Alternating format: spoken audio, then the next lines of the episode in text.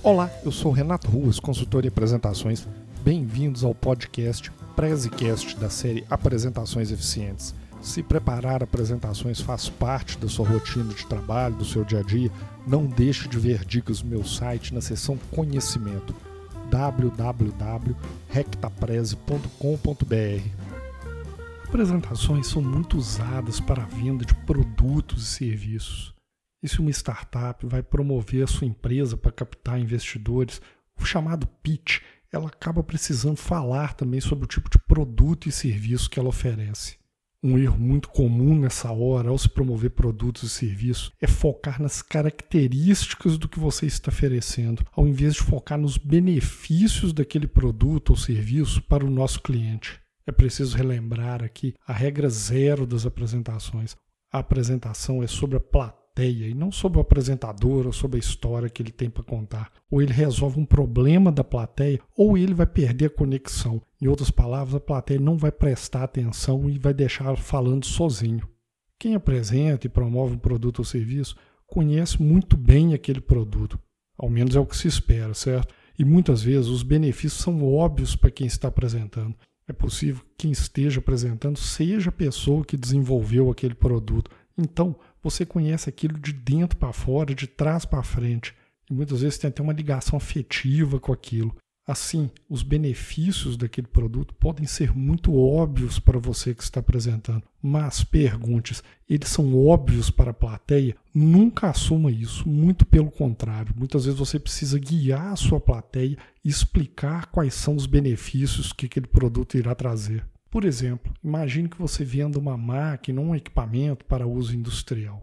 Quem está promovendo o produto ou serviço muitas vezes quer destacar uma tecnologia nova que está sendo empregada naquele equipamento. Digamos que sua empresa investiu em pesquisa e desenvolvimento e trouxe para o seu equipamento novos materiais que realmente diferenciam o seu produto dos seus competidores. Muito legal isso, né? Porém, isso não significa nada se você não conseguir traduzir isso em benefício para a sua plateia, para o seu potencial cliente. E o que poderia ser um benefício nesse caso?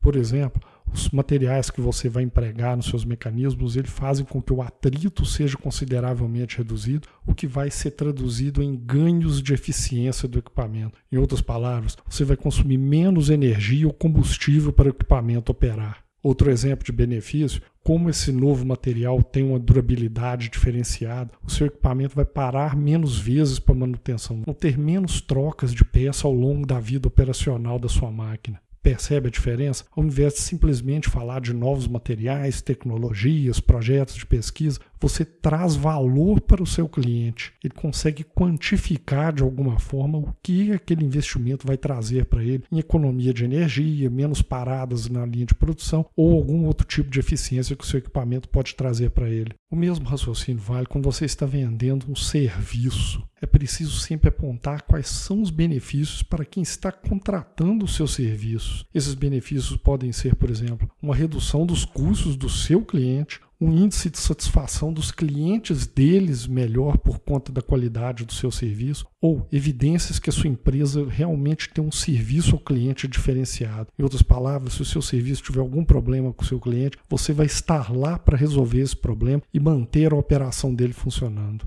Concluindo, o que é óbvio para você nem sempre é óbvio para sua audiência. Aliás, esse é um dos valores da minha empresa. Isso está escrito lá no meu site. O que é óbvio para mim não necessariamente é óbvio para o meu cliente. Segundo, características não significam nada se o seu cliente não consegue enxergar qual é o benefício para ele. Assim, deixo muito bem claro e guio ao longo da apresentação mostrando quais são os benefícios. Afinal, ele vai investir no seu produto ou serviço não porque ele gostou de você ou porque você usa tecnologia A, B ou C. Ele vai investir se aquilo realmente trouxer um ganho para ele, que pode ser uma economia, um projeto que vai melhorar a eficiência da empresa dele, algo que vai fazer com que o mundo dele funcione melhor do que o mundo que existe atualmente. E lembre-se, a função de mostrar os benefícios é sua. Nunca assuma que ele vai conseguir entender isso baseado no que você está apresentando ou nas suas características. Pegue-o pela mão, mostre passo a passo e sempre traduza tudo aquilo que você está oferecendo como aquilo vira valor para ele. Finalmente, se você quer algumas dicas e quer conhecer alguns caminhos para fazer apresentações objetivas e que se conectam com a sua audiência, eu deixo o convite para conhecer o meu mini curso de apresentações. Ele é gratuito e sem pegadinhas. Vou deixar o link na descrição do episódio. Só acessar o site, ver o conteúdo e se inscrever para poder fazer um mini curso e levar suas apresentações para um outro nível.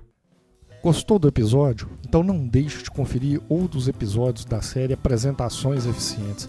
Não deixe de visitar meu site também para algumas dicas em vídeos e artigos. Muito obrigado e até a próxima.